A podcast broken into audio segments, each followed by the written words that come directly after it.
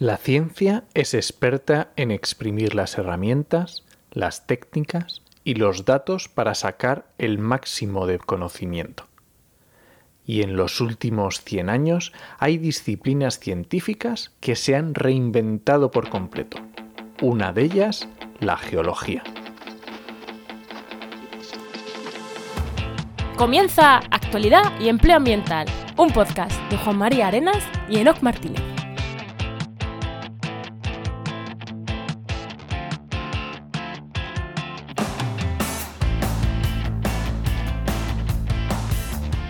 Buenas, soy Juan María Arenas Y yo, Enoc Martínez. y estamos en el programa 48 del martes 7 de abril de 2020 con el patrocinio de GeoInnova. La Asociación de Profesionales del Territorio y del Medio Ambiente. En el programa de hoy hablamos con Naum Méndez Chazarra, un geólogo en apuros en Twitter, más, más conocido así, sobre efectos del confinamiento que estamos teniendo en la investigación geológica, sismicidad. Un tema me, parece impresionante, Alu- ¿no? Lo que vamos a hablar hoy. Alucinante, vamos. Alucinante, pero antes, antes y como siempre, ¿qué tal tu semana? Pues muy bien, muy bien. Como estas semanas están siendo que no hay mucha variación de unas a otras. Pero bueno, pues con el podcast del Charco, que estuve hablando el viernes pasado sobre voluntariado ambiental. Y nada, bien, eh, siguiendo estudiando, aunque no se sepa cuándo van a ser las oposiciones, que es una cosa que no sabemos nadie, pero ahí estudiando. En, ¿Y en tú qué tal? En algún momento, en algún momento serán. Pues yo, pues, pues eso, con poquitos cambios. Pues eh, estuve la semana pasada, ya, ya creo que ya lo dije en el podcast anterior, que estaba, que iba a empezar a dirigir TFMs en el, en UNIR, en la universidad, esta distancia de internet privada esta. Y la semana pasada, pues ya tuve las reuniones con los cinco chavales que me han tocado, a los que les voy a orientar cómo hacer la memoria realmente. Eh, aparte, sacamos el podcast de Oikos el miércoles sobre murciélagos, que ha tenido una acogida brutal. Es que Eh, es muy chulo, está muy bien. Ha, ha tenido una acogida brutal. Bueno, tu, tu, tu charco me encanta. El del voluntariado ambiental esta semana me encanta del viernes. Que pensaba que le ibas a dar menos palos a, a Ecoembes, porque hablar de Ecoembes al principio no le das palo y dije, madre, menudo charco que no le da palo a Ecoembes. Pero es que te lo guardas para el final. Entonces es como, Claro, ah, vale. no, no podía, estaba ahí, estaba ahí, o sea, Claro, yo la- lo vi votando, dije, pero ¿por qué no les da? ¿Por qué no les tira? Y es que te lo guardan para luego. Y, y nada, migrando todas las webs que tenía en, en SiteGround, las, tengo en- las sigo teniendo en SiteGround, pero me he cambiado de plan de precios. Y bueno, y, y tenía que hacer esto de migrar todas de un sitio a otro, porque se me acababa el plan, o sea, se me acababa y tenía ya que o pagar la renovación o migrarlas. Y entonces, pues he estado terminando las últimas migraciones que me quedaban. Aunque bueno, nos han ampliado un mes más por el hecho del coronavirus, pero bueno, cosa hecha, no corre prisa, así que eh, efectivamente. yo sabía que no lo habían ampliado, pero he dicho, ¿y si acaso me dejan salir la semana que viene y no piso mi casa durante 15 días? Voy a hacerlo ya, por si acaso. Y, y nada, pues con eso estamos, podcast y podcast y web. Mi vida, mi día a día, bueno, y, lo- y los teléfonos. Que damos paso ya al invitado, que lo tenemos por aquí. Sí, venga, anda. Pues tenemos al invitado, hoy tenemos a Naún Méndez Chazarra, que es geólogo y divulgador científico y más conocido en Twitter como Geólogo en Apuros. Buenas, Naún. Hola, ¿qué tal? ¿Cómo estáis? ¿Qué tal? Muy buenas, Naum. Pues voy a decir la descripción que tienes en Twitter, porque me, siempre intentamos eso, o tirar de la descripción de Twitter o de la de Instagram, porque es donde la gente, eh, Instagram no mentira, el LinkedIn, porque es donde la gente LinkedIn. os describís mejor, eh, o nos describimos mejor. Y tienes puesto geología, en Twitter tienes puesto geología terrestre y planetaria y un repizco de otras ciencias. Acompáñanos en este viaje. Así que hoy somos nosotros los que te pedimos a ti que nos acompañes en este viaje de este podcast hoy. Ah, pues nada, pues aquí me siento bienvenido entre, entre vosotros. Y eso, a quien no lo conozcan aún, pues geólogo en apuros es bastante conocido en Twitter y habla de divulgación en ecología. Y para eso te tenemos. Pero antes de entrar ya mm, en el tema de, de hoy, para hablar de sismicidad, lo que vamos a hablar, si te parece, nos vamos a hablar un poquito de empleo, como hacemos siempre, antes de, antes de entrar ya en el tema, el tema gordo. ¿No, Enoch? ¿Nos vamos a empleo? Sí, venga, vamos allá.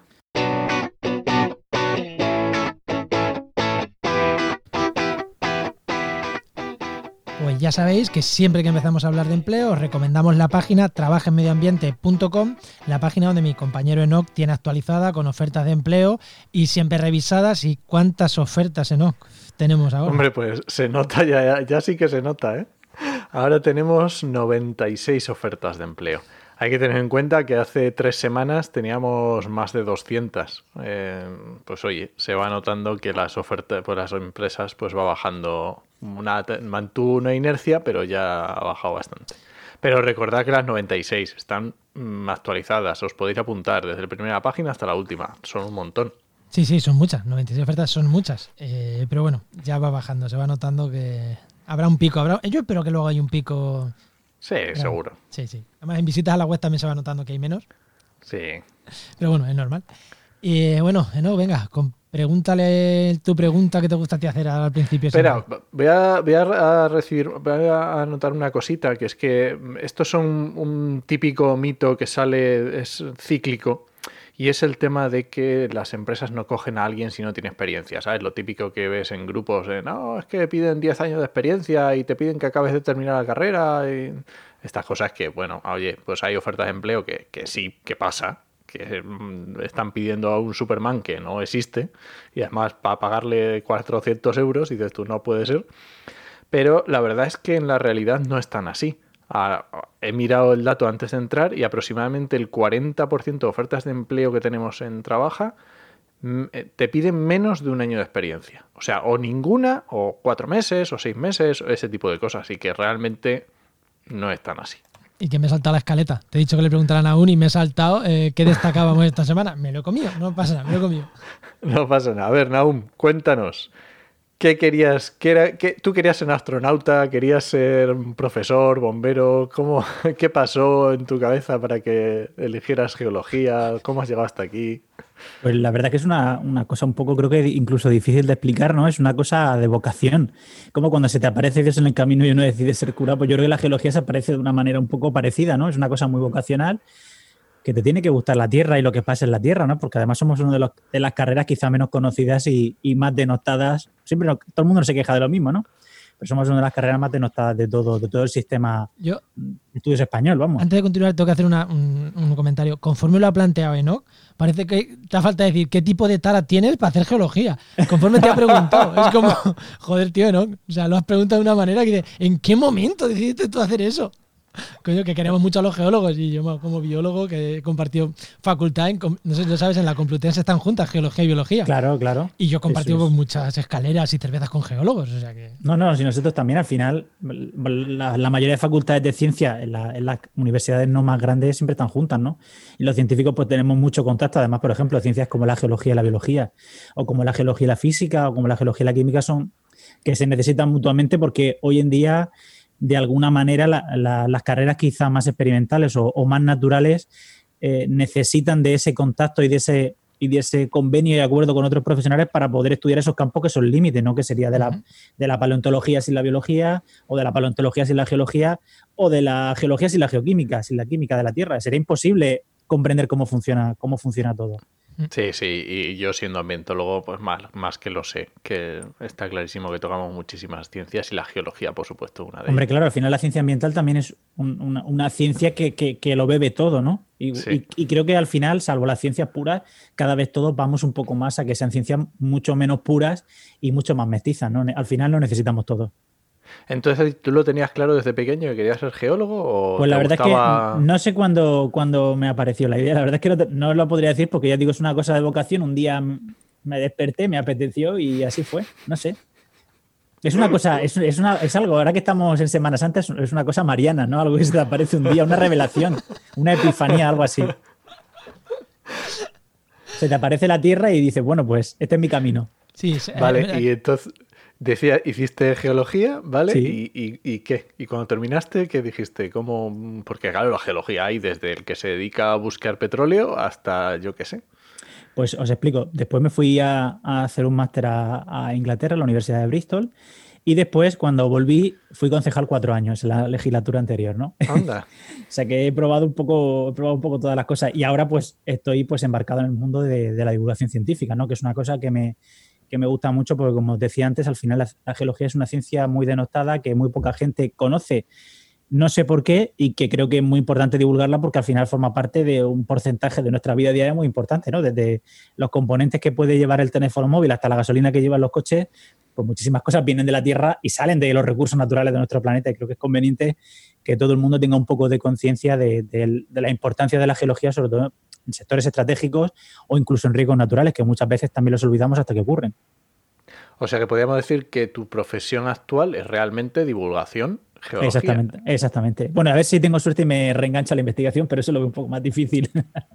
Bueno, Bueno, yo, oye. eh, mm, la divulgación y la investigación, para mí, no que reengancharse, n- no pueden una mm, separarse de la mano de la otra. Y de esto, hace poco estuvimos en un programa aquí con, con Clara de Cerebrotes y con, y con Hugo Quintela, con el que, con- que tienen un podcast en, en nuestra red, hablando de estos temas, de la unión entre divulgación y ciencia. Y para nosotros decía, todos, que habíamos dejado la ciencia, y él nos nos dijo, no, no, en ningún momento vosotros habéis dejado la ciencia, vosotros seguís comunicando ciencia. Y es como, pues llevas razones, ¿no? ¿No? ¿Te acuerdas de, de esa conversación? Sí, sí, sí, sí. Claro, la, comunicación al final también la hemos dejado mucho de lado, quizá porque en España también está como dentro del circuito científico un poco mal, mal vista, ¿no? Porque no estás haciendo cosas en el laboratorio, vamos a decirlo así, pero en realidad si tú no comunicas los resultados, eh, no solamente a nivel profesional, como puede ser en una, en una revista de investigación, sino si no se lo comunicas al público, pues eres bastante invisible. Y en estos tiempos los que hablamos muchas veces de invisibilidad de muchísimas cosas, nos olvidamos que la mayoría de científicos hoy por hoy son realmente invisibles. Sí. Nadie sabe que existen y lo que hacen, más allá de que trabajan en una facultad, dan unas horas de clase y el resto del tiempo están en un laboratorio. Para mí eso es un problema fundamental de, de la ciencia en España y es que eh, cuando una persona paga sus impuestos, tiene que saber que está pagando a científicos y esos científicos qué están haciendo por esa persona. ¿no? Yo creo que mm, esa, esa parte de desafección que puede haber pues puede venir de precisamente de, no de que la, gente que paga sus impuestos no sabe en qué retorno le está dando que luego sí que luego ocurren desgracias como la que tenemos ahora y, y se dan cuenta de que la investigación es importante pero eso se olvida Claro, se olvida, se olvida muchísimo porque nada más que hay que pensar todas las facultades que hay en nuestro país, el gran número de investigadores y nada más que hay que ver la, la posición que tiene España en los rankings de, de la revista científica, los rankings de impacto. Hay muchísimos grupos muy punteros, pero ¿quién sabe eso? No, no, nadie, Nadie. nadie. Luego no- nos reímos de un ministro, eh, como el de, cultura, de universidades creo que es, actual, que, que, Sí. es- que- que tiene un currículum científico en ciencias sociales, sí, pero espectacular. Claro, y eso, nos reímos de él o se ríen de él porque no va con corbata. con- Dices, pero tío, pero que es una de las mentes más lúcidas. O, o el, o el investigador, es que no me sale el nombre, de que, coño, que, que hablan que puede recibir, terminar recibiendo un, no- un Nobel. O sea, hasta ese punto tenemos investigadores en España. Eh, es que no me sale el nombre ahora mismo. Eh, Is- ahora me pillas Juan sí, mm, o sea, que, que, joder, que, que hay investigadores muy potentes que no sabemos, realmente la gente no los conoce. Gente, ya te digo, que se habla que incluso puede llegar en un momento dado, si dan las circunstancias, a recibir un Nobel y la gente no lo conoce. De hecho, yo no, No, no como- me acuerdo el nombre. ¿Cómo, cómo, cómo- cómo lo van a conocernos? Si al final muchas veces las investigaciones se quedan en eso. Las revistas y en los congresos no salen más allá. Y claro, tampoco es que tengamos muchos medios generalistas que ahora un poco más, pero que se dediquen a la ciencia, por ejemplo, en los periódicos sí que efectivamente, o en la radio, pues hay bastantes secciones de ciencia, a la semana se trata varias horas, pero en la televisión, por ejemplo, en las noticias, ¿qué tiempo se le dedica a la ciencia? Como no explote un cohete espacial, no se descubra algo súper novedoso o hay algo de grafeno, la mayoría de ciencias están totalmente desaparecidas del mapa. Y eso es así. y últimamente el grafeno está de, de capa caída ¿eh? Exactamente. Y últimamente el grafeno ya el pobre ni aparece, porque, bueno, en fin, por muchos otros problemas. pues nada vamos al tema en concreto Vamos, vamos al tema ya a hablar de sismicidad, ¿no?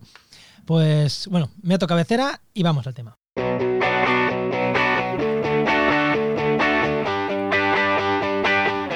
Pues muchos de, de la gente que nos está escuchando, fieles que nos escuchan normalmente, sabe que aquí ya hemos hablado de- del comportamiento animal, de que este confinamiento está cambiando ciertos comportamientos animales. O eso parece, igual es simplemente percepción. Percepción, sí. Pero bueno, incluso si es percepción, sigue cambiando comportamientos animales. El comportamiento animal del animal humano que sale más a la ventana que antes. No deja de ser un comportamiento animal también que está cambiando. Y eso más o menos lo tenemos todo claro. Incluso que la contaminación de la tierra en las grandes ciudades está bajando mucho.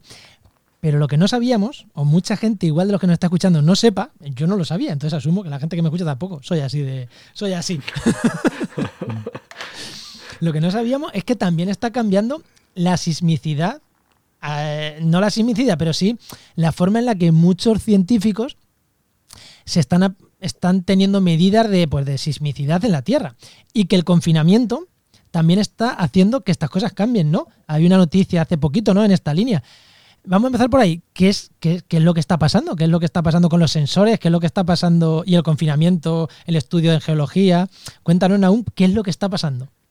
Pues nosotros usamos unos, unos, aparatos en geología que nos ayudan a medir las vibraciones de la Tierra, que son básicamente como un micrófono que le ponemos encima de la Tierra y nos ayuda a medir cómo vibra, cómo está vibrando continuamente. ¿Qué pasa? Cuando uno canta y está grabando por un micro, si de repente pasa un coche por la calle y, hace pitar un claxon, decimos que hay ruido, ¿no?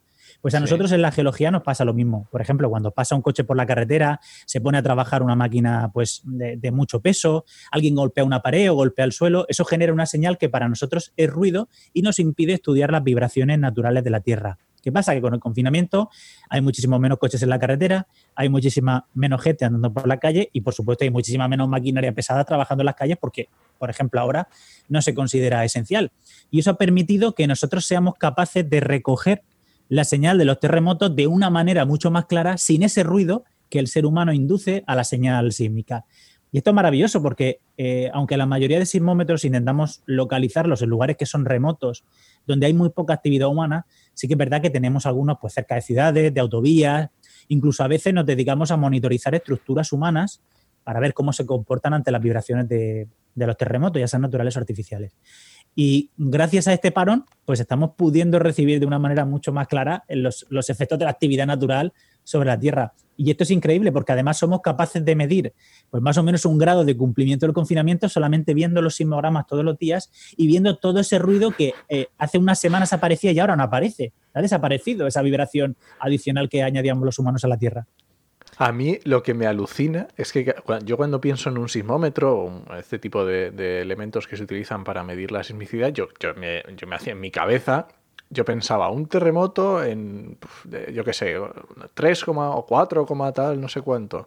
Y yo entiendo que eso es una, o sea, una pasada de movimiento de la Tierra, pero yo jamás se me hubiera pasado por la cabeza que también se pudiera llegar a registrar eh, ruidos tan pequeños como los que estás diciendo. O sea, yo en mi cabeza, cuando yo pensaba en un sismómetro, yo pensaba en eso, en un terremoto de grado 6, que es un desastre tremendo, y obviamente, o sea, eso tiene que ser un, movimiento terrestre brutal, pero claro, para cosas tan sensibles, ahí me ha, me ha, vamos, me ha volado la cabeza. Claro, hay, hay muchísimos ejemplos en España con el tema, como aquí se juega mucho al fútbol, cuando hay un, partido especialmente simbólico, cualquier gol enseguida se detecta los sismómetros que están a varios kilómetros a la, redonda. O sea, imaginaos los saltos, los aplausos, todo eso. Nosotros inducimos una presión sobre el suelo que se transforma en ondas que llegan a los sismómetros y somos capaces de recoger. Pasa lo mismo con los conciertos incluso. Incluso a veces, por ejemplo, el paso de sistemas de alta presión y de baja presión sobre, sobre, sobre la Tierra, vamos, son capaces de dejar una señal en los sismómetros. Se nota un ruido, una vibración que no estaba cuando, por ejemplo, pasa un huracán o, por ejemplo, pasa un anticiclón muy, muy, muy, muy grande. Somos capaces incluso de detectar ese tipo de cosas. Cosas que muchas veces no tienen nada que ver con la sismicidad natural de la Tierra, pero que dejan su huella en la vibración de, nuestro planeta. Y creo que eso es una cosa muy importante porque nos da otro tipo de datos. Y, ahora que están, ahora que hemos hablado que captan eh, eh, pues eso, un gol de campo de fútbol. Eh, ¿cuántos, cuántos, ¿Cuántas estaciones de medida de, estas tenemos? Porque yo, desde el desconocimiento absoluto, pues yo pensaba pues, que habría pues, cuatro en España o incluso una en algún centro de investigación, pero por lo que está diciendo ahí, muchas. Ahora mismo no sé el número de sismómetros que hay en el mundo, pero son miles, funcionando 24 horas al día. Es decir, tenemos muy monitorizada la Tierra. De hecho, cuando uno ve, hay una cosa muy curiosa, que es que la gente se preocupa porque cada año hay más terremotos. Y en realidad no es que cada año haya más terremotos, sino que cada año somos capaces de detectar más terremotos que estaban ocurriendo. Porque tenemos sismómetros en zonas remotas donde hace 30 años era imposible poner un sismómetro porque no había luz, porque no había internet. Bueno, si no hay luz se puede solucionar. Pero que no haya conexión a internet es difícil solucionar en mitad del desierto. Pero hoy en día con los satélites, por ejemplo, somos capaces de poner un sismómetro en cualquier parte del desierto del Sáhara o del desierto de Atacama porque hay, hay, sol y podemos generar electricidad y tener esa señal a tiempo real en cualquier sitio. Entonces, claro, estamos detectando terremotos que antes ocurrían, pero pasaban desapercibidos. O en mitad de, la dorsal, de una dorsal oceánica, un terremoto de dos en mitad de la dorsal atlántica, pues ¿qué queréis que os diga? Eso era imposible de detectar por mucho que nos pusiéramos finos. Sin embargo, ahora, ¿qué pasa? Que cuando uno va a revisar el catálogo sísmico dice, joder, si este año no ha habido 2.000 terremotos más que el año anterior, y dice, bueno, no es que haya habido 2.000 terremotos más, es que este año hemos puesto sismómetros en sitios donde antes no había ni posibilidad de recibir ciertos terremotos. Oye, en mi cabeza un sismómetro es una aguja que va vibrando y va escribiendo sobre un papelito y cuando hay un terremoto de repente eso empieza a hacer unos grafos para arriba y para abajo tremendos. Pero imagino que eso será de hace unos añitos, ¿no? Bueno, pues a grandes rasgos más o menos es cómo funciona. Lo que pasa es que ahora en vez de ser la aguja, lo que hay es un peso que, tiene, que tiene un imán y eh, fuera del peso lo que hay es un, un tubo construido principalmente con una espira de cobre. Entonces al moverse ese peso lo que genera con el imán es una carga eléctrica y esa carga eléctrica es la que nosotros digitalizamos y dibujamos en el ordenador precisamente lo que antes dibujaba la manecilla subiendo y bajando. O sea, que, el sistema es el mismo.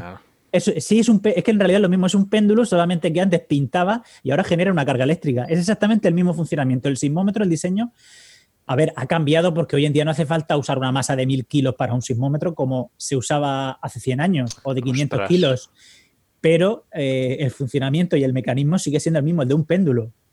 Lo que pasa es que ya digo, antes era en dibujo y ahora es en digital. Ni hace falta ir a cambiar el rollo de papel, digo yo. Exactamente, no hace falta cambiar el rollo de papel, pero a veces se rompen las baterías, por ejemplo, porque se están cargando continuamente todos los días, o hace falta cambiar una tarjeta de memoria, o falla algún, algún módulo. Sí que es verdad que hoy en día los sismómetros son pues ultra resistentes, no son capaces de aguantar condiciones en la Antártida, por ejemplo, por poner un ejemplo de condiciones malas, o en mitad del desierto de Australia, con temperaturas de más de 50 grados y aguantan perfectamente, ¿no? O en los casos más todavía más extremos es en, mitad del océano. ¿Cómo puede aguantar un sismómetro en mitad del océano? Os preguntaréis, pues yo tampoco lo sé, pero hay carcasas de, que aguantan altísimas presiones, carcasas con forma normalmente de, de semiesfera que aguantan presiones muy altas y, se pueden poner sismómetros que aguanten esas condiciones que, para nosotros son, son impensables por lo duras. Esto del, pero esto del océano te refieres a que está abajo, claro. Abajo, en, el, fondo del océano. Claro, en el agua no captarías nada, tiene que ser no, en el agua también se usan ahora. Hay dos tipos de sensores que usamos, no, no, sísmicos por llamarlo del todo así, pero usamos. Eh, medimos la altura de las olas, somos capaces de medir esa ondulación muchas veces para detectar la presencia de un tsunami que nos pueda pasar desapercibido porque no responde, por ejemplo, a un movimiento sísmico, aunque es difícil, pero eh, puede ocurrir. O también cuando ocurre un movimiento sísmico, queremos saber si ha pasado la onda del tsunami, somos capaces de medir la altura de la ola, también con un sistema similar al de... Como con una boya, ¿no? Como, exactamente, además están montados en boyas. Y ahora también lo que, lo que se montan son sensores de infrasonidos, que son sensores que son capaces de medir las ondas de presión en el agua o en el aire y con eso, si ha, habido, ha ocurrido un terremoto, nosotros somos capaces de asociar ese, sonido, ese infrasonido, a la ocurrencia de un terremoto, ya sea en el agua o sea en el aire, y luego poder estudiar el terremoto de una, mejor manera. Todo esto complementa a la tecnología sísmica de toda la vida, vamos, es un complemento más. Qué, pasada, ¿eh? Qué alucino.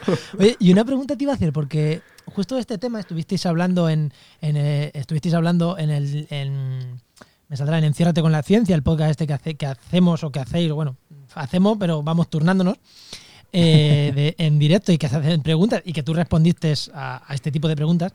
Y a mí me surgió una duda ahí, que es claro, eh, vosotros, los geólogos, los que hacen investigación, saben controlar el ruido blanco, ¿no? es muy fácil de quitarlo. En plan, bueno, pues yo sé que tengo esto de ruido, de tengo este Barcelona me hace este ruido blanco y si tengo un sismógrafo, o sea, un, aparato de medición cerca de Barcelona, pues ya sé que tengo que quitar este ruido blanco, este ruido, que llamémosle ruido blanco como sea, este ruido basal. Claro, ahora tenemos un problema, es que eh, no puede ser un problema ahora que no está, porque yo tengo todos mis cálculos, todas mis matemáticas, todo actualizado a que por defecto quito eso. O sea, el blanco, lo que en investigación se llama el blanco, que el blanco no quiere decir ausencia de nada, no, quiere decir ¿Qué pasa si no he hecho mis reactivos? ¿Cómo reacciona? O sea, que, claro, ahora el blanco ha cambiado.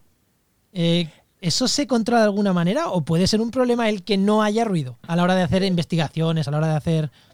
No sé si me he explicado. Perfectamente, vamos a ver. Ahí es que el ruido realmente se puede aprovechar o desaprovechar. El ruido sísmico normalmente nos, nos molesta, el ruido de, la actividad humana nos molesta, ¿no? Entonces a veces tenemos que quitarlo. Muchas veces lo que no hacemos es quitarlo, digamos, de todos los datos que recogemos, solamente se lo quitamos a aquellas partes que nos interesan. Y a veces tenemos la suerte que la parte que nos interesa no hay ruido. Y a veces hay que quitarlo. Pero cuando no hay ruido, no realmente es que no tenemos que quitarlo porque no aparece. Obviamente hay un ruido instrumental, hay un ruido de, los sensores, ¿no? Porque los digitalizadores, por muy precisos que sean, siempre tienen un ruido eléctrico que es muy difícil de cancelar al 100%. Pero bueno, lo, eso, lo, podemos cancelar porque ese sí lo tenemos estudiado. Es decir, no hay que quitar el ruido humano, podemos solamente quitar el ruido instrumental. Pero es que el ruido sísmico, cuando uno, por ejemplo, en una ciudad tiene una, red sísmica pues, eh, relativamente importante, si nosotros somos capaces de correlacionar las distintas ondas que generan distintos eventos, como por ejemplo el paso de un coche, o un martillazo neumático, o una explosión, por ejemplo, cuando hay en una cantera eh, cercana a la ciudad, nosotros ese ruido somos capaces de aprovecharlo para hacer estudios del subsuelo. Porque viendo cómo llega la onda a las distintas estaciones sísmicas, nosotros y correlacionando todas esas ondas y viendo cómo llega una con respecto a la otra, más rápido más lento, somos capaces de saber las propiedades del suelo. O sea que el ruido sísmico tiene sus cosas buenas y sus cosas malas, como todo, obviamente. Y claro, acabas de soltarlo así como si fuera sencillísimo. Dice, bueno, pues dependiendo. Es no es sencillo, pero es una cosa que se lleva haciendo 20, 30, bueno, con, mayor regularidad 20 o 30 años. O sea, que es una técnica ya muy depurada. ¿Cómo, ¿Cómo, funciona eso? ¿Qué, ¿Qué, fundamento tiene? ¿Por qué tú, dependiendo de cómo te llegue la onda, sabes mm, qué es lo que hay o por qué te ha pasado o por dónde ha pasado? ¿Cómo es eso? Muy fácil, porque dependiendo de cómo, del estado del material y cómo se encuentre, las ondas sísmicas viajan de una manera más rápida o una manera más lenta. De si los materiales están empapados en agua, viaja de una manera más rápida o más lenta, o cambia la amplitud de la onda. Entonces, como digamos que las distintas estaciones pueden estar colocadas en distintos lugares de, la ciudad con distintas propiedades, viendo cómo se retrasa en la onda, de, la llegada de la onda a una con respecto a otra, se puede hacer un modelo de qué se ha encontrado, porque el camino que sigue la onda sí que lo sabemos, bueno, no es que lo sepamos, pero más o menos podemos calcularlo, podemos hacer con bastante fiabilidad un mapa del subsuelo, no un mapa preciso, pero sí un mapa de, cómo se propaga y de, qué estado. Por ejemplo, es un material muy empapado en agua, que puede ser muy importante. Es un material más poroso, menos poroso. Todo este tipo de cosas podemos adivinarlas. Viendo, fijaos, una cosa tan sencilla como cuánto de retraso de adelanto lleva una onda con respecto a otra. No tiene, no tiene mucho más. Y este modelado, claro, porque es que me lo estoy imaginando, claro, ya estás hablando de 4 o 5 sismómetros en una ciudad. 4 o 5 no. Estoy hablando que pueden ser 20, 30, 40. Perfecto. muchísimos, muchísimos. Claro, pero ahí podrás hacer incluso imágenes tridimensionales. Claro, eso es lo bueno. Lo que muchas veces se intenta a la hora de, de estudiar el riesgo sísmico, sobre todo, sobre todo en ciudades, es intentar hacer un mapa tridimensional del perfil del suelo hasta, digamos, dónde están los materiales más blandos y dónde empiezan los duros, ¿no? Para saber cómo se tiene que construir y cómo adaptar futuras construcciones a, ese mejor conocimiento que tenemos del subsuelo. Y el ruido sísmico malo muchas veces nos puede ayudar precisamente a esto. Antes se usaban terremotos naturales, pero hoy en día, gracias a la sensibilidad, a la mejora de la sensibilidad, podemos también usar el ruido. Y este, este tipo de investigación, ¿qué es lo que se hace? O sea, se, se, está mirando en plan, oye, aquí tengo algo raro, uy, ¿qué ha pasado? Vamos a ver lo que ha pasado. O muchas veces se aprovecha que ya se sabe que hay una voladura en una cantera, o, o no, o no. no muchas veces, se mm, vamos a ver, por ejemplo, cuando un municipio o una comunidad autónoma quiere hacer un plan, un plan director, por ejemplo, en, en, el sentido de urbanismo, y le pregunta a las universidades sobre todas las secciones de, de ingeniería, ¿no? Eh, ¿cuál, ¿qué normativa sería mejor para aplicar aquí o qué tipo de construcciones creéis que son mejor? Sobre todo en zonas sismoresistentes y en, lugares donde la gente se preocupe por la, calidad de la construcción. ¿no? Muchas veces las facultades lo que hacen es llevar esta tecnología, que muchas veces no la llevan los geólogos, la llevan los ingenieros directamente.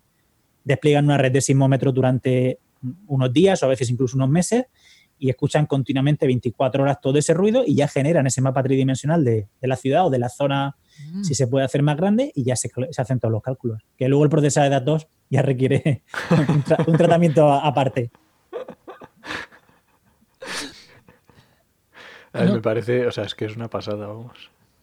Solamente por el, ya digo, solamente por, la, por las vibraciones del paso de un coche o de un terremoto. Lo que pasa es que, claro, si tuviéramos que depender exclusivamente de los terremotos, por ejemplo, naturales, en algunos lugares, ¿qué queréis que os diga? estarían milenios los, los sismómetros allí puestos.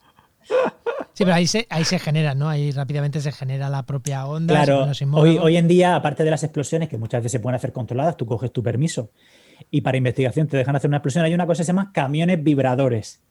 Esta aparte de tener un nombre que es como un poco de risa, porque es como un Satisfyer, pero realmente gigante, lo que hace es, es un camión que es capaz de vibrar a frecuencias eh, muy bien tasadas, con muchísima precisión, y que va generando un tren de ondas, y que con eso tú puedes perfectamente generar unas vibraciones a una distancia considerable y que te permiten hacer un mapa del suelo con muchísimo nivel de detalle. Pues hablando de esto, eh, los camiones vibradores en algunas zonas se han hecho famosos. No me digas. En mi, en mi zona, sí, en mi tierra, por ejemplo, La Mancha se han hecho famosos ¿por qué? Por el fracking.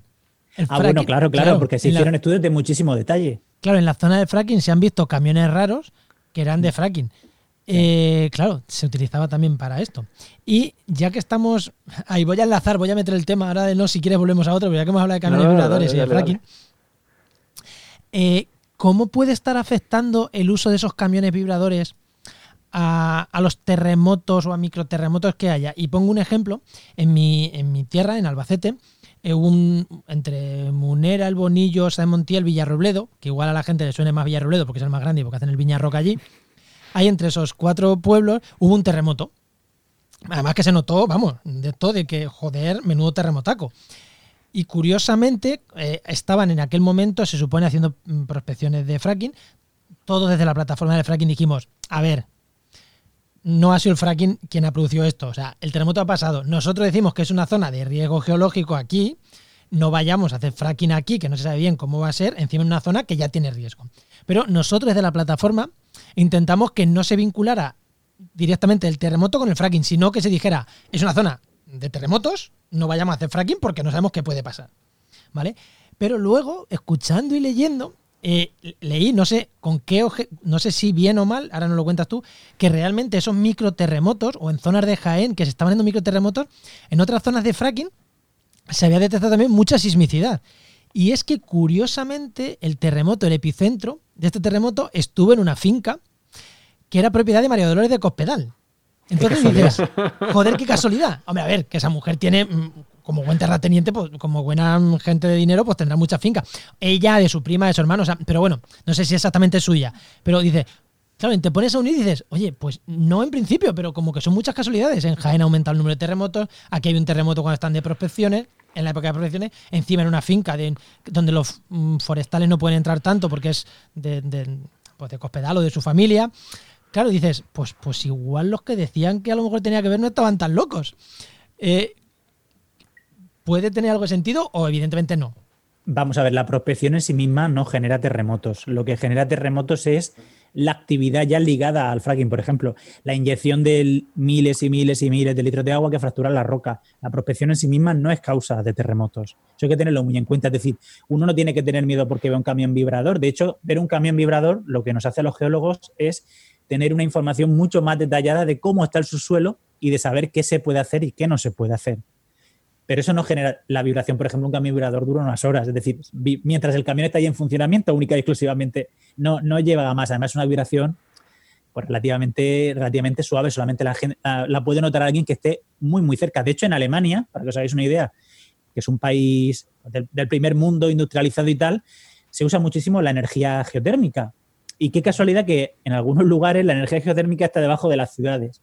Y allí con relativa normalidad van los camiones vibradores en mitad de una ciudad, se ponen a hacer prospección y no pasa nada absolutamente.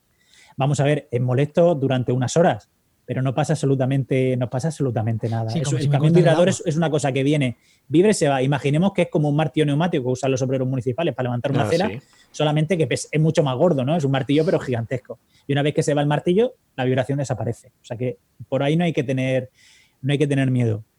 Luego sí que sabemos que en algunas partes del mundo la explotación de yacimientos ligadas a, estos yacimientos de hidrocarburos tan raros eh, que, se requiere romper muchísima gran cantidad de roca por, por líquidos a alta presión, sí que ha generado algún terremoto. Pero claro, lo genera en lugares como por ejemplo Estados Unidos, donde allí sí que se está explotando continuamente. Entonces, aquí en España, yo no sé si hay alguna explotación de fracking en. Yo diría que no. Diría que no. Es que No lo sé con exactitud, pero diría que no hay ninguna. A ver, Yo esto- creo que... Se ha hecho prospección. Prospección sí, pero eh, explotación no. yo por lo que tengo, ent- creo que eh, lo que tú dices, prospección sí, creo que se ha empezado a hacer fracking en algún lado en plan de manera prospectiva todavía. Pero claro, si ya empieza a hacer, aunque sea prospectiva, si tú ya inyectas agua y tal, pues ya sí que puede generar los problemas del fracking. Pero creo que no, porque, porque, a ver, esto es muy fácil, el fracking es caro de sacar. O sea, Exactamente, ahí donde está el si truco. El- si a, par- partir de qué precio el fracking es rentable? A Claro. partir de los 50, 60, 70 euros el barril. Donde, entonces, claro, aquí en España, por ejemplo, con la normativa ambiental que tenemos en España, esto no es Estados Unidos, aquí tenemos, si, si nos fijamos en España, tenemos una normativa ambiental muy avanzada comparada con otros países donde se explotan este tipo de cosas. Lo compara con Estados Unidos y España tiene una normativa de, ambiental de primera división. Por ejemplo, aquí hacer ese tipo de explotaciones es, relativamente complicado, relativamente muy difícil por el alcance que pueda tener, aunque se haga todo muy bien. Todos los permisos eran de investigación, o sea, yo que al Claro, de, investigación no hay ningún problema. Claro, pero en investigación ya hacían fracking, entonces, bueno, lo que tú estás diciendo, es posible que en algún sitio ya se haya empezado a hacer algo muy de investigación, muy prospectivo, como mucho, como mucho. Pero, pero prospectivo, eso no, no suele generar terremotos. Que haya dado la casualidad que haya ocurrido un enjambre sísmico puede ocurrir. En España hay bastantes enjambres sísmicos que de vez en cuando se disparan y todavía no sabemos muy bien las causas de algunos, pero ocurren, ocurren, ocurren momentos en el espacio y en el tiempo donde en un punto empiezan a ocurrir 200, 300, 400 terremotos y nadie sabe el por qué muy bien, pero que no tienen por qué estar ligados con el fracking ni con ninguna actividad humana, son cuestiones naturales y que bueno, que, no, que muchas veces no podemos explicar porque no es porque no tengamos la tecnología, sino porque no hay el dinero suficiente como para investigar terremotos de magnitud, la verdad. Son cosas como muy secundarias, por decirlo de alguna manera. Como hay dinero para el coronavirus, pero para un virus que no produzca daño ninguno, como de los que tienen muchos niños, es como. Pero si es que se recupera en, dos días. ¿Para qué vamos a investigar eso? ¿Para qué voy a investigar el virus del mosaico del tabaco, señor? ¿Para qué? Algo así, ¿no? No tiene mucha. Bueno, me imagino, tiene su utilidad, obviamente. Conoce, sí, pero toda la ciencia básica tiene su utilidad. Pero claro, eh, hay cosas pues que son más primarias o más secundarias. En España tenemos, para estudiar sísmicamente, cosas muchísimo más importantes y más prioritarias que, por ejemplo, enjambres sísmicos que dan terremotos de 1 y de 2. Por ejemplo, por poner un ejemplo, en España ha habido en algunas ocasiones enjambres sísmicos ligados al llenado de los embalses. Por ejemplo, de repente ah, hay unas lluvias muy fuertes, se llena un embalse y de repente empieza a haber terremotos.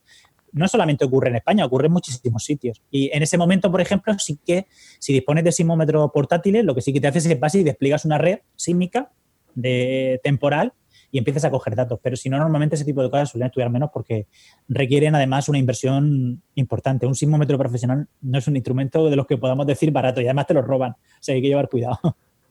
Claro, porque tienes que dejarlo en el campo, efectivamente. Tienes que dejarlo en el campo y sobre todo, más que el sismómetro, la gente le gusta el panel solar.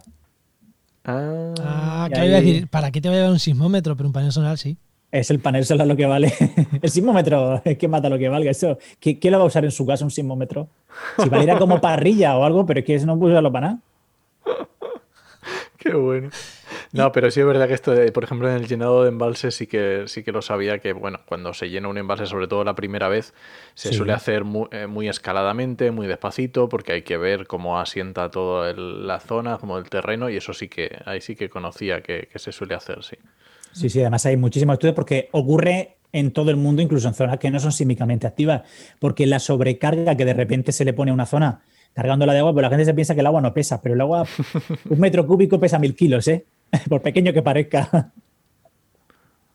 Sí, sí. O sea que imagina cuánto pesará un hectómetro, no es que no quiero ni saberlo, pero mucho, mucho. Eh, eh, es, hacer matemática, ¿no? es hacer matemática, sí. Oye, otra cosita, antes de irnos, porque vamos a dar un salto ahora fuera, del, fuera de la Tierra, pero antes de irnos, ¿qué zonas en España, ya que estamos en España, qué zonas en España son, como ha dicho, hay zonas sísmicas más importantes en España que estos enjambres sísmicos? ¿Qué zonas en España, aunque más o menos las sabemos, son las más... o, qué, estudios qué estudios de este tipo son los más importantes en España por seguridad de la población y demás? Vamos a ver, es muy sísmico, muy sísmico, muy sísmico, es todo el sureste peninsular. Desde Cádiz hasta Alicante y más una franja un poco más arriba de unos, de unos kilómetros, es una zona sísmicamente eh, muy activa y eso tenemos que tenerlo en cuenta. ¿Qué pasa? ¿Qué digo yo que es muy activa? ¿Que ocurra un terremoto destructivo cada 200 años? Bueno, un terremoto destructivo cada 200 años es un terremoto que mata a mucha gente cada 200 años y es muy importante, ¿no? Eh, ¿Qué nos falta? Nos faltan varios tipos de estudios. Primero, Mm, seguir desplegando eh, redes sísmicas. También hoy en día con GPS se puede hacer sísmica porque somos capaces ya de, detectar desplazamientos incluso de milímetros usando GPS diferenciales con tecnología de hace 20, 30 años. Es decir, que somos capaces ya de hacer mm, estudios muy de detalle, ¿no? Y somos capaces de ver cómo se mueven las fallas, cómo, se, cómo crecen o cómo se hunden determinadas zonas, además de los estudios que también se pueden hacer por satélite. Pero también nos falta una cosa que complementa los estudios científicos más modernos y más contemporáneos, que es el estudio histórico. Nos falta ser capaces de reconstruir todo el catálogo de terremotos que han ocurrido en tiempo histórico, si puede ser, incluso antes, para poder saber muy bien si las fallas tienen un comportamiento más o menos recurrente, si se van ocurriendo terremotos de determinada magnitud cada determinado tiempo, solamente han sido eventos singulares, en fin. Nos falta complementar muchísimo el catálogo sísmico, porque por desgracia hay zonas que han estado despobladas y han habido terremotos y no tenemos ningún registro. Otras que sí que hay estudios históricos, como por ejemplo aquí en el sureste hay muchísimas zonas que desde tiempos, por ejemplo, de los árabes han sido destruidas varias veces por, los terremotos y tenemos un registro muy bueno, pero hay zonas donde no vivía nadie, que han ocurrido terremotos, terremotos importantes de magnitud 4, de magnitud 5, que pueden ser en determinado momento mm, relativamente peligrosos, sobre todo si hay construcción muy antigua, porque un terremoto de magnitud 5 es una cosa muy modesta, y, y nos falta completar todo ese catálogo. Y para eso se necesita dinero, porque hay que cavar trincheras, hay que ver cómo se han movido las fallas, hacer dataciones, usando polen, usando luminiscencia, en fin, econometría, hay, y para eso se necesita dinero. Para remontarnos un poco atrás en el tiempo, más que en el futuro, estudiar el pasado para reconstruir un poco como lo que puede ocurrir o por lo menos prevenir que puede ocurrir. A mí una cosa que has pasado un poco por encima, pero también me ha volado la cabeza, eso de utilizar GPS para ver cómo se mueve la Tierra, eh, claro, con precisión de milímetros, es una pasada, vamos. Os sorprendería porque eh, en los.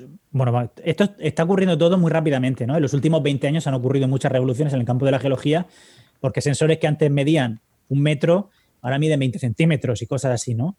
¿Qué pasa con el GPS? El GPS, gracias a muchísimos avances en matemáticas, en, pues en tecnología moderna, como puede ser telecomunicaciones, hemos conseguido eh, ser capaces de, mediante el análisis de esos datos, ser capaces de, no en directo, pero sí con unos segundos de retraso, somos capaces de medir movimientos muy, muy, muy, muy pequeños. De hecho, ahora lo que se hace es lo siguiente. Ahora, cuando ocurre un gran terremoto, eh, lo primero que, notamos siempre nosotros es la vibración, no ese desplazamiento, ese vaivén. Bueno, pues normalmente ahora hay una cosa que se llama redes de alerta temprana. Estas redes de alerta temprana, cuando ocurre un terremoto, eh, son capaces de avisarte de que viene una onda sísmica a, pues a muchísimos kilómetros de distancia para que se paren las tuberías de gas, de petróleo, los ah. metros, los ascensores, etcétera. Bueno, antes todo esto se hacía con los sismómetros y a veces los sismómetros tardaban mucho tiempo, se saturaban y tardaban mucho tiempo en dar estos datos. Mucho tiempo, me refiero en segundos, ¿no? Por lo mejor tardas, un minuto y eso, un minuto, te llega ya la onda sísmica y la alerta temprana no vale para nada. Sin embargo, con el GPS somos capaces ya de en tan solo unos segundos ser capaces de medir la vibración del suelo, cómo está desplazándose este lugar donde está colocada la antena del GPS, somos capaces de analizar la intensidad de ese movimiento y somos capaces de dar una alerta temprana pues de una manera más rápida y más eficiente. Y además no se satura la señal. Cuando un terremoto es muy grande, los sismógrafos a veces la aguja se queda pequeña y no somos capaces a veces de dar una respuesta a qué tamaño tiene ese movimiento, pero con el GPS no pasa eso.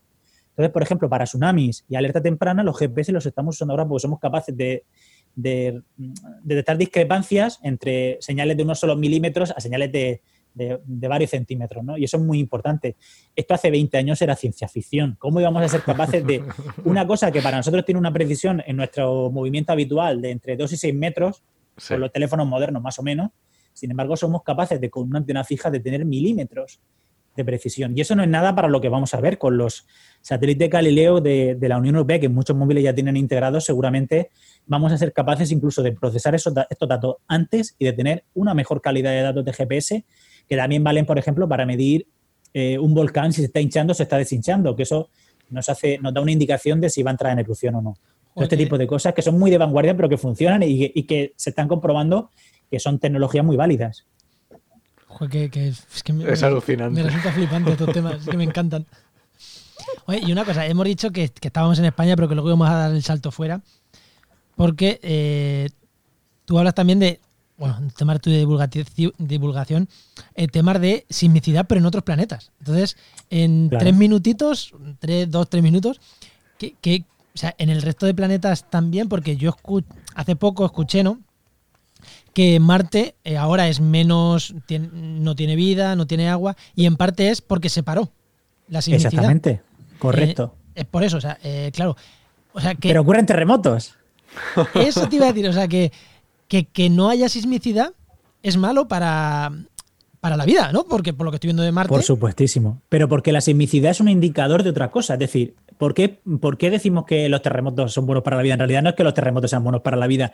En realidad es que los terremotos nos indican que dentro del planeta o del cuerpo en cuestión hay actividad interna. ¿Y esa actividad interna en qué se traduce? En fuentes de energía. Por ejemplo, en nuestro caso son los volcanes o las fumarolas que hay en mitad de los océanos. ¿Y qué ocurre en las fumarolas en mitad de los océanos, en sitios que son realmente inhóspitos? Pues que la vida florece, porque hay una fuente de energía y de alimentos. ¿Qué pasa en planetas como Marte? Por ejemplo, Marte sabemos que es un, planeta que tiene aproximadamente un tamaño de la mitad que, nuestro planeta. Y eso es un problema porque significa que se enfrió muy pronto después de su formación. ¿Qué pasa? Esto provoca que en Marte no haya actividad volcánica, que sepamos, sospechamos que ha habido actividad volcánica muy recientemente, en los últimos millones de años incluso, pero son actividades muy residuales. Incluso. Últimos millones de incluso hace nada. Incluso, incluso. Es decir, eh, eh, eh, es posible que incluso cuando los dinosaurios estaban sobre la Tierra, el volcán más grande del sistema solar estuviera todavía emitiendo alguna colada de lava. Es decir, eso para, para nosotros es antes de ayer. Qué pena no haber llegado antes para verlo, porque hubiese, hubiese sido un espectáculo, ¿no? Pero ¿Qué, nos quiere decir esto? Que Marte se ha enfriado por dentro y como no hay nada que se mueva por dentro, ninguna fuente de energía ni nada, no hay terremotos. Pero sí que ocurren terremotos. Ocurren terremotos que casualmente están relacionados con, lo contrario, con el, el, cese de la actividad geológica. ¿Por qué? Porque al enfriarse, ¿qué pasa con las cosas? Se contraen. Y al contraerse, pues su límite, de, las tensiones acaban rompiendo los materiales porque se acaba rompiendo su límite plástico, ¿no? Cuando chafas una cosa mucho, mucho, al final se acaba rompiendo una masa, por ejemplo, una plastilina. Bueno, la plastilina se acaba deformando, pero cuando coges una, una bola de barro seca, si la aprietas mucho, se rompe. Bueno, pues en la corteza de Marte pasa lo mismo. Como se sigue enfriando, esa corteza se sigue achicando y se sigue rompiendo, formando fallas, en este caso fallas inversas, que siguen rompiendo la, superficie del planeta y generando terremotos. También se generan terremotos por el impacto de meteoritos sobre la superficie de Marte, que es un proceso todavía muy activo, ¿no? Y, esto, es, esto es muy llamativo, pero eh, nos ayuda el que haya terremotos de este tipo, lo estamos usando para intentar estudiar la estructura del planeta, porque pasa lo mismo que aquí en la Tierra. Claro, lo, mismo que decías antes de cómo se propaga, lo puedes utilizar allí. Exactamente, lo usamos para intentar descubrir la estructura interna del planeta y saber si todavía queda algo caliente en su interior. Es alucinante. Ahí, eso es alucinante. Bueno, vamos a ver, hay en cuerpos que no hace falta saber si están activos. Por ejemplo, uno viaja al sistema solar exterior a cuerpos como, por ejemplo, puede ser Europa, esa luna de Júpiter, o como puede ser Io, que tiene un vulcanismo eh, fabuloso, o se va incluso a Saturno, en Célado, que tiene unos géiseres impresionantes. Bueno, si tiene géiseres es porque hay dentro algo que está en movimiento. En este caso no es lava, es un océano de agua que es la que genera todo este movimiento, que eh, lo diferencia un poco de, la Tierra, ¿no? Eh, hay cuerpos que tienen una superficie rocosa, como nuestro planeta, o Venus, o Marte, o Mercurio, y hay cuerpos en el sistema solar que en realidad su corteza está formada por hielo y su manto, en vez de ser un manto rocoso, es un manto formado por un océano de agua que se mueve de una manera parecida al manto de la Tierra, pero de otra manera. Y en el núcleo, ese corazoncito de roca. ¿Qué pasa? ¿Cómo funciona? Lo que no sabemos es cuál es la fuente de energía. No sabemos si tiene algo que ver con, las fuerzas de, marea, de cómo se deforma, o si todavía quedan elementos radiactivos que siguen descomponiéndose y generándose calor. No lo sabemos todavía. Pero bueno, que la geología hay de muchos tipos en el sistema solar. Es una cosa, en el sistema solar tenemos una diversidad de, lugares y de geologías realmente alucinante, casi diría. Joder, qué, flip. es una pasada. Me encanta. pues yo creo que ya lo vamos a dejar aquí, pero antes de, antes de, no sé, Nox, si tú quieres apuntar algo más. No, no, no, yo estoy todavía alucinando. sí, sí, yo también. Eh, antes de despedirnos, dos cosas. Eh, la primera eh, es que háblanos de tu libro, Leche, ya que estás aquí, háblanos de tu libro. que quien a, quien le haya gustado todos estos temas, pues Nahum, tienes un libro que has publicado hace cosa menos de un año, ¿no? Que como... Exactamente, hace menos de un año. Se llama, un geólogo, se llama, un geólogo, en apuros, es un libro para, sobre, sobre geología, sobre geología muy básica. Hablo del origen de la Tierra, del origen del universo un poco, para ponernos un poco cuál es nuestro lugar en el universo y cómo nos hemos formado y cómo hemos llegado hasta aquí. Y bueno, hago un repaso a la historia de, de nuestro planeta, no solamente a nivel geológico, sino también un poco a nivel paleontológico, incluso cómo la geología ha influenciado un poco nuestra vida, nuestro día a día, incluso nuestra historia. Y por supuesto, dedico el último, el último capítulo del libro, es a dónde vamos, ¿no?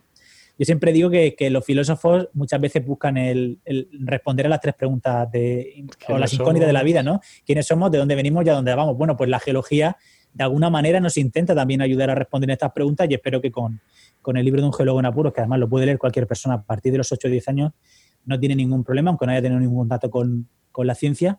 Y creo que intento responder a estas preguntas desde el punto de vista, obviamente, de, la, geología. Y se nos ha quedado pendiente hablar de geología y cambio climático que nos has dicho que se podía hasta utilizar. Pero eso es que lo vamos a dejar se- para otro no solamente se venga. podía, sino que además se usa y bueno, cuando queráis hablamos. Sí, hablamos yo creo que tema. aquí hay otro programa. Es que ¿eh? aquí hay otro programa, es que ya aquí veo otro programa. Entonces, eh, se nos han quedado cosas en el tintero, así que yo creo que esto es para otro programa. Pero lo que sí que queremos recordar, tu libro, Un geólogo en apuros, que lo podéis encontrar en, en www.podcastidae.com barra, la barra está del 7, la típica barra, barra geólogo, y ahí tenéis un enlace directo a, Amazon, a- por si lo queréis comprar por ahí, o por si queréis ver la carátula para luego buscarlo en vuestra librería, o para lo que queráis, podcastidae.com barra geólogo, y tenéis un enlace directo. Y una cosa que he descubierto de Amazon, que tiene una opción de leer las primeras tres páginas. Por ejemplo, Sí, o sea que podéis ya por lo menos ver a ver si entre el si entre eso y lo que has hablado hoy no te no los has enganchado, pues mira, pues que oye, pues mala suerte. Pero entre las dos cosas seguro seguro que se enganchan y, y- y esperemos Eso que haya alguna alguna compra y si alguien no lo compra que nos lo diga, que nos diga, "Oye, yo me enganchasteis a esto y me pillé el libro" y que nos dé feedback, que qué tal le ha parecido el libro. Hombre, por supuesto que espero que si leéis el libro que, que me podéis escribir por las redes sociales y decirme qué, qué os ha parecido, ¿no? Eso es Ya hemos importantísimo dicho, para ¿no? Que tus redes sociales, Geólogo en Apuros. Geólogo en Apuros en, en Twitter, ahí me podéis encontrar, bueno, casi las 24 horas del día. Sí, eso, eso- y por último vamos a decir que momento spam donde te podemos encontrar pues aparte de las librerías en Twitter, ¿no? Principalmente en Twitter. Y, en el, y en el blog Un Geólogo en Apuros, que ahí también hay, hay muchísimo material. Y estos días, aprovechando el confinamiento, subiremos y actualizaremos algunos de los materiales que creo que son, son importantes para que estos días estéis entretenidos por lo menos. Genial. Pues, pues genial, genial, genial. Eh, nos escuchamos en otra, en otra en... Cuando por- queráis. Por lo menos nosotros te vamos a invitar y veremos a ver si algo más hacemos juntos, pero bueno, pero por lo menos, por lo menos al programa alguna vez más te, te invitaremos. Un placer, Naún, un placer haberte tenido aquí, Enox. y Muchas gracias por haber Muchas contado gracias, conmigo. Naum. Ha sido, ha estado, vamos, interesantísimo. Pues, Nada, muchísimas gracias. hasta luego. Adiós. Chao.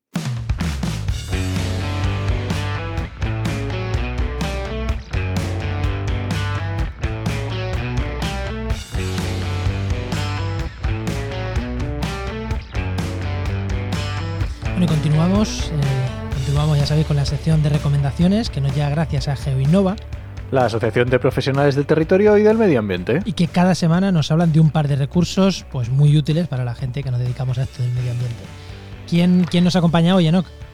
Pues hoy nuestra recomendación es Patricio Soriano, de SIG de Letras, desa- desarrollador web y geógrafo, que ya hemos tenido otras veces con nosotros, y por supuesto, por supuesto, profesor de Geinova. Hoy me como las palabras, eh, se parece que no he comido. Muy buenas, Patricio. Hola, ¿qué tal? Muy ¿Cómo buenas? Patricio. Joder, Enoch, eh, estamos grabando a media tarde, que esto es un horario normal. Sí, sí, sí, sí. No es como otras veces que grabamos a las 12 de la noche y ahí ya a saber cómo llegan los cuerpos, pero hoy es buena hora. ¿Qué tal, qué tal, Patricio? ¿Qué, ¿Cómo llevas el, eh, el estar en casa? Pues eh, bueno, dentro de lo que cabe bien, ¿no? También el trabajo este de- dentro del desarrollo, pues bueno, estamos acostumbrados a trabajar en remoto y, y nada, bueno, lo que, lo pasa es que la diferencia es por la situación en la que estamos, ¿no? Con la familia, intentando llevarlo lo mejor que podemos y complicado, pero bueno, desde el punto de vista del trabajo, bien. Sí, así estamos. Los que, los, que, los que el teletrabajo ya era una realidad para nosotros, pu- Sí, sí. en cuanto al trabajo. La pues, eso, eso no, eso lo, nos lo quitamos de en medio, ¿no? No, no sé, y el tema de tecnología y adaptarte y tal, pero bueno, sabemos que todos estamos pasando una situación complicada en general y, y bueno, ahí vamos. ¿Y qué herramientas nos traes hoy? Por cambiar de tema. Pues la verdad es que creo que no podía ser otro que, que herramientas, en este caso son un par de iniciativas muy vinculadas con, bueno, totalmente vinculadas con la situación que, que estamos viviendo con, con, con el tema del coronavirus. Eh, mira, por una parte me parecía muy interesante eh, una iniciativa ciudadana que, que se llama Frena a la Curva, que seguramente habéis conocido y porque ha tenido bastante repercusión en Internet, donde bueno, los colectivos se están poniendo de acuerdo pues, para aportar y hacer voluntariado y ayudar a personas que lo necesiten en el momento que estamos. ¿no? Y dentro de esa iniciativa es interesante, pues bueno, siempre arrastro a la parte Geo, que es un poco la que me centro en la- con vosotros, tienen un- también, por supuesto, un mapa donde están recogiendo todas esas iniciativas.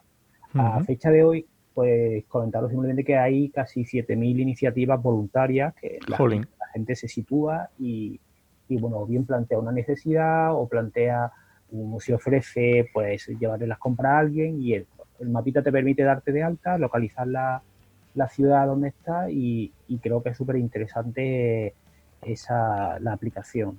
Jolín, está muy bien. Sí, sí, sí.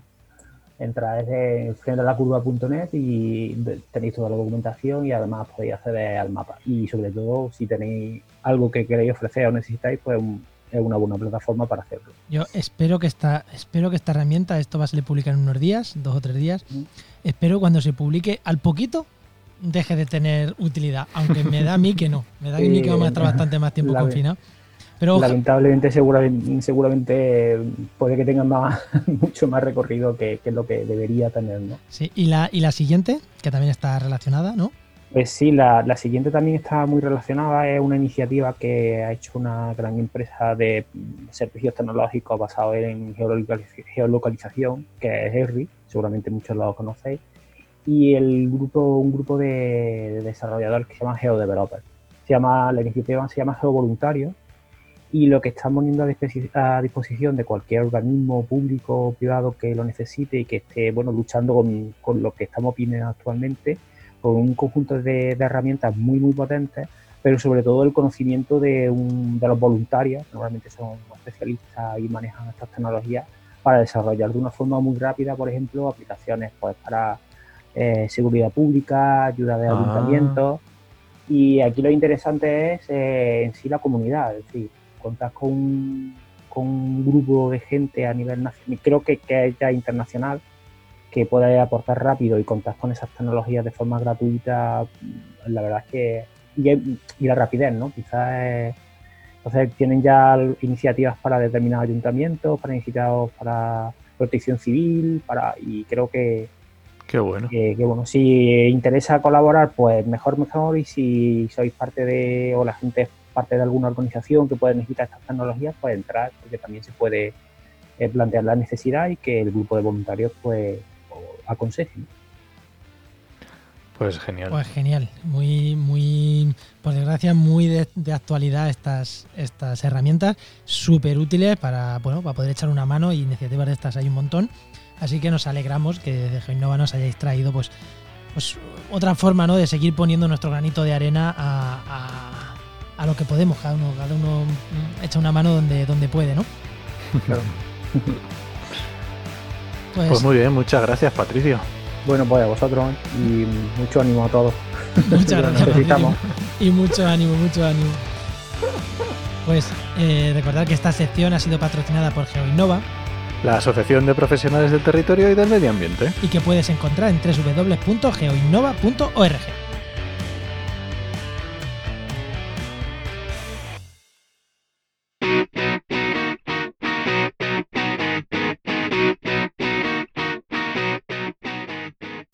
vamos, Enoch, vamos con la parte de oyentes, que hoy tenemos un comentario ¿no? bastante interesante, que yo no sabía, me vuelve a hacer la misma, a mí no me dicen nada hasta que no lo veo.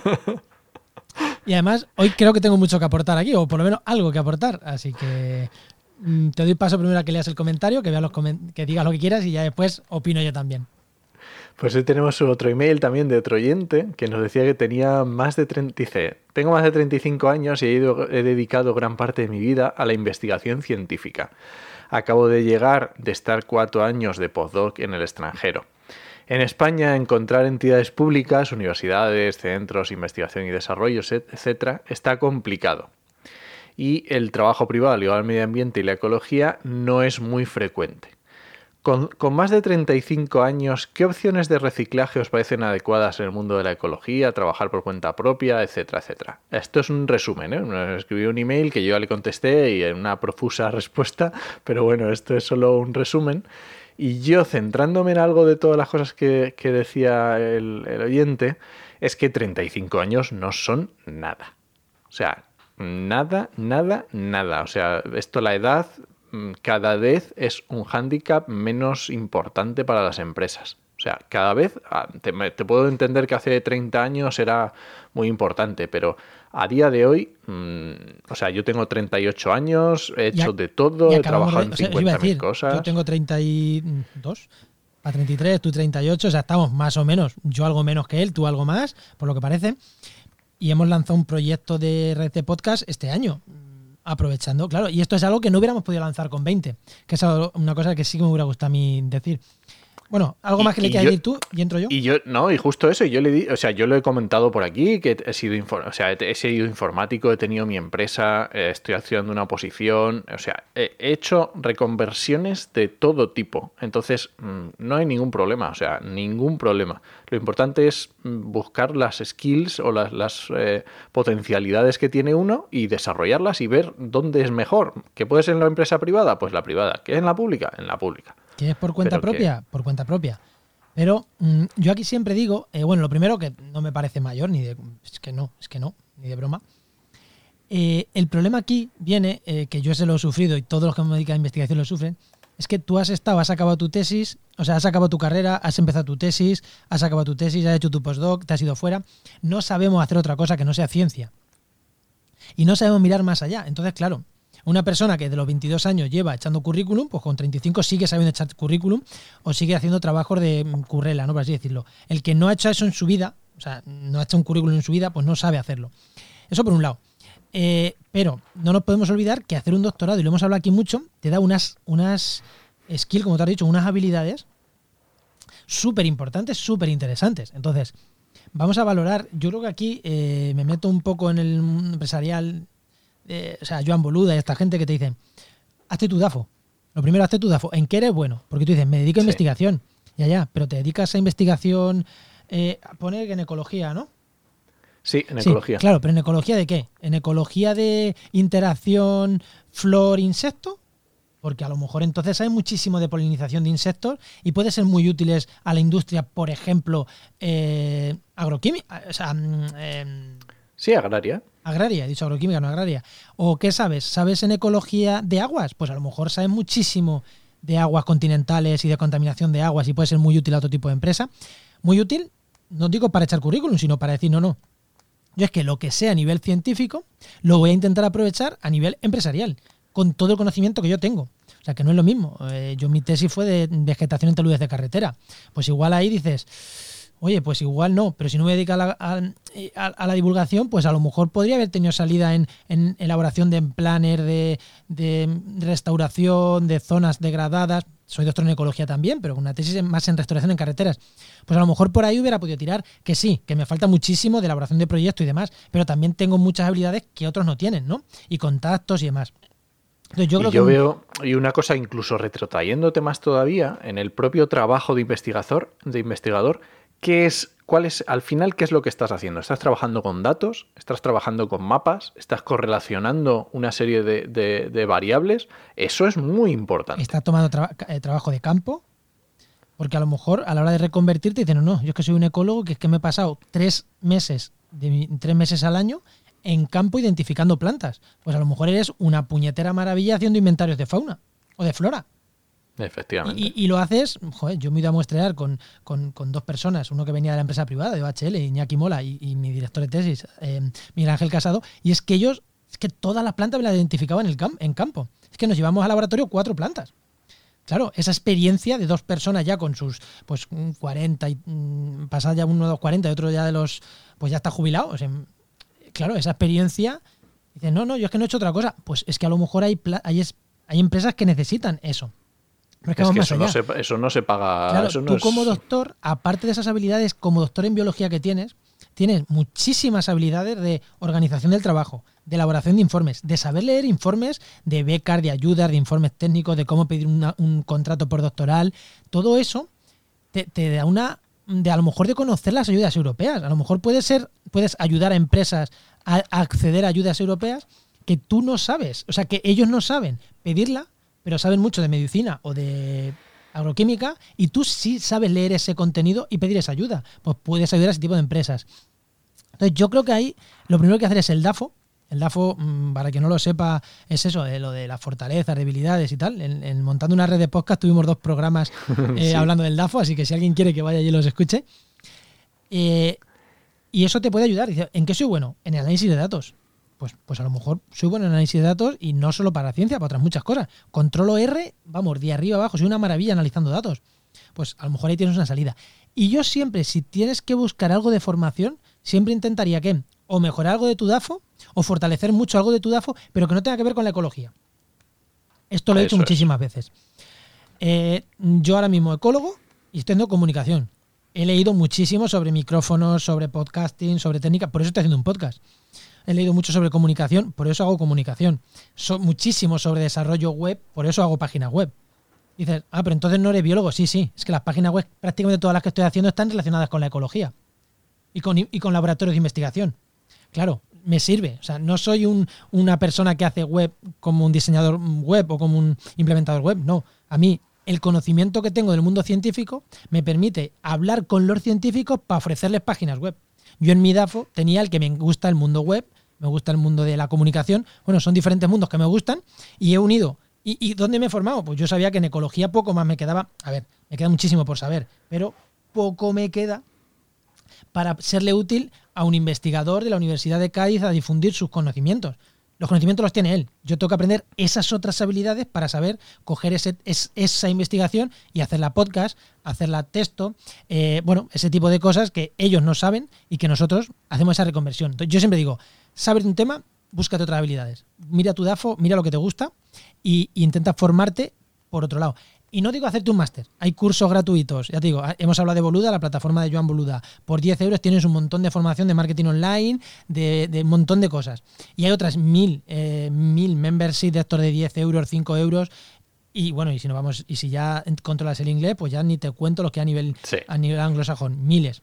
Te buscas algo de formación que te guste y ahí te formas en eso. Y por ahí puedes buscar una forma de, de reconducir tu trabajo. Totalmente de acuerdo. Arreglado. Para esto están, para esto están estas preguntas, ¿no? Dijimos de intentar ayudar en temas de empleo y en la medida de lo posible, pues vamos a intentar ayudar, ¿no? Así que si tenéis dudas de estas de empleo, pues preguntarnos si son tan genéricas, bien, y si son más concretas, pues oye, pues también Pues intentaremos también. responderlas. Pues muy bien. ¿Nos vamos con la agenda? Venga, vamos allá.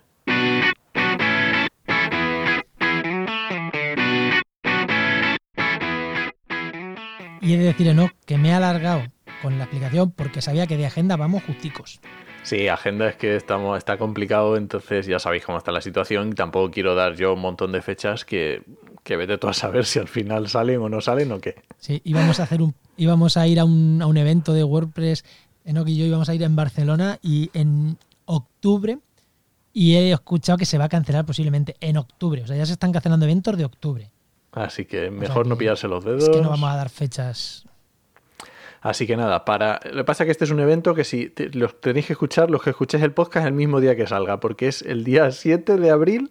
Tenemos a- en Twitter al secretario de Estado de Medio Ambiente para la Transición Ecológica, Hugo Morán. O sea, Eh, justo debajo de la ministra. El siguiente escalón es el- Eso es.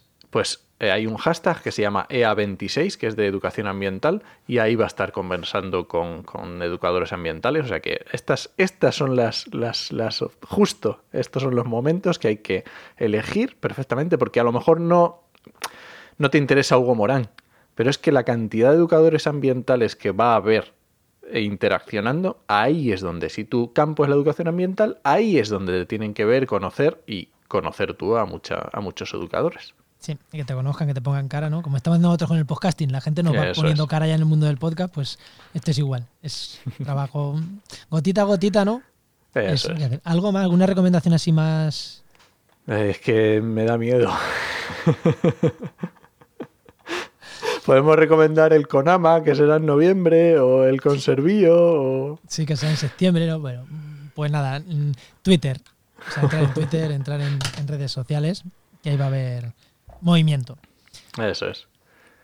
Y nada, pues nos vamos a, Las recomendaciones. a las recomendaciones. ¿no? ¿Qué Venga, me empiezo yo. Pues mira, yo voy a recomendar, como últimamente estoy recomendando cosas raras y diferentes de medio ambiente, pues voy a, a recomendar un podcast desde relatos y ficción, ¿vale? Que se llama Órbita Arrakis, con K. Órbita Arrakis. Es muy chulo, es un podcast de Sonia Chávez que a mí me gusta un montón, está muy chulo, tiene relatos mm, muy... hay de todo un poquito y es muy, muy guay. Pues yo, Enoch, no sé si hemos recomendado, eh, ya justo enlazando con el tema del emprendimiento, no sé si el otro día recomendamos los de marketing online de, Joan Bluda, pues voy a recomendar otro, que no sé si lo hemos recomendado ya, yo creo que no, eh, que es Así lo hacemos, que es un podcast donde el propio Joan Boluda, que es especialista en temas de emprendimiento y marketing online, y Alex Martínez Vidal, que no sé si lo hemos recomendado ya o no, ¿eh? Me Eh, suena que no, ¿eh? eh, él es cómico, eh, di- diseñador gráfico y cómico.